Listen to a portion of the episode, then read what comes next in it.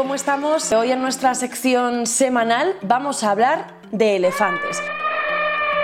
Los elefantes me gustan especialmente porque representan el auténtico matriarcado. Las hembras son las que lideran las manadas, tienen complejas estructuras sociales en ellas. De hecho, las más mayores, las más viejecitas, que bueno, son las más sabias, ya sabemos que experiencia y sabiduría van ligadas de la mano, guían a su manada y enseñan los trucos de supervivencia. Sin ellas no pueden sobrevivir.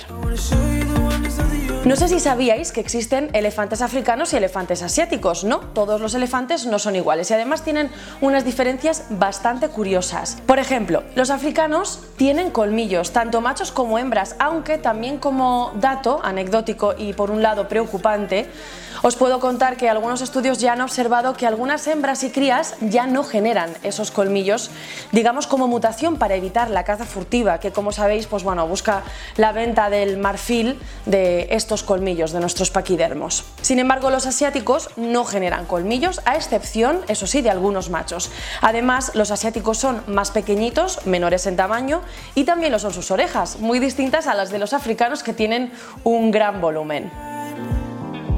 Otra curiosidad que quizás no sepáis, los elefantes pueden ser diestros o zurdos.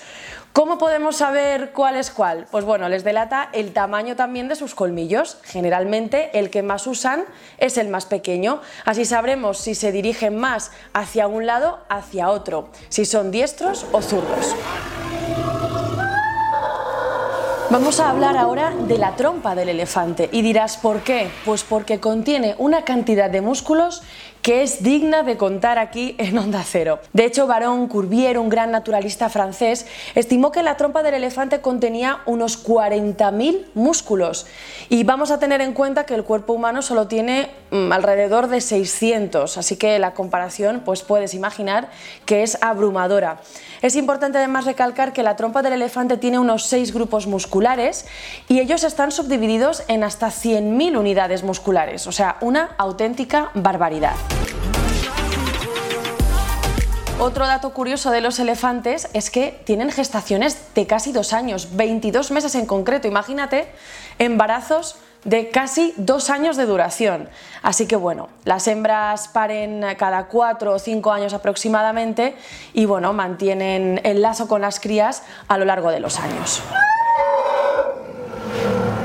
Y para terminar, para un poco concienciarnos de lo importante que es proteger a nuestras especies salvajes, a nuestros animales salvajes, toda la fauna, vamos a hablar de las amenazas que se ciñen sobre los elefantes. La principal, como ya sabemos, es la caza furtiva, la búsqueda del marfil de sus colmillos. El tráfico ilegal continúa y de hecho ya en Botsuana, en África, han vuelto a permitir la caza del elefante, una caza supuestamente controlada, pero que ha despertado numerosas críticas ¿no? por parte de los animalistas y conservadores.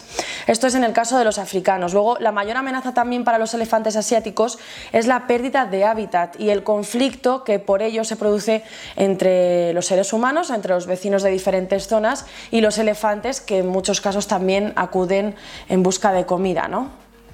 Además, en lugares como Tailandia, pues también les utilizan como reclamo turístico y yo quiero aprovechar aquí el espacio que me das, Gema, que me dais aquí en Onda Cero, para recordar que ahora que tenemos información con respecto a todo lo que padecen estos animales para poder portar turistas o para poder entretener a los turistas, em, seamos conscientes de que también está en nuestra responsabilidad que esta situación o que esta, sí, esta situación de prolongado maltrato se detenga con el paso del tiempo, ¿no? Lo antes posible, porque al final para que nosotros podamos subirnos en esos elefantes cuando vamos a visitar países como Tailandia, ellos llevan un entrenamiento excesivamente duro, por calificarlo de alguna manera, en el que reciben golpes y maltrato de todo tipo, por lo cual creemos que hay que ser conscientes, por favor seamos responsables y acudamos a verdaderos santuarios o a sitios en los que de verdad piensen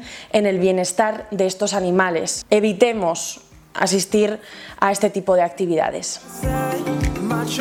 Espero que os haya gustado, os animo también a conectaros a dakaridiarioanimal.com, ya sabéis, ahí os espero cada día con más noticias e información sobre medio ambiente y sobre nuestros grandes amigos los animales. Un abrazo, nos vemos la semana que viene.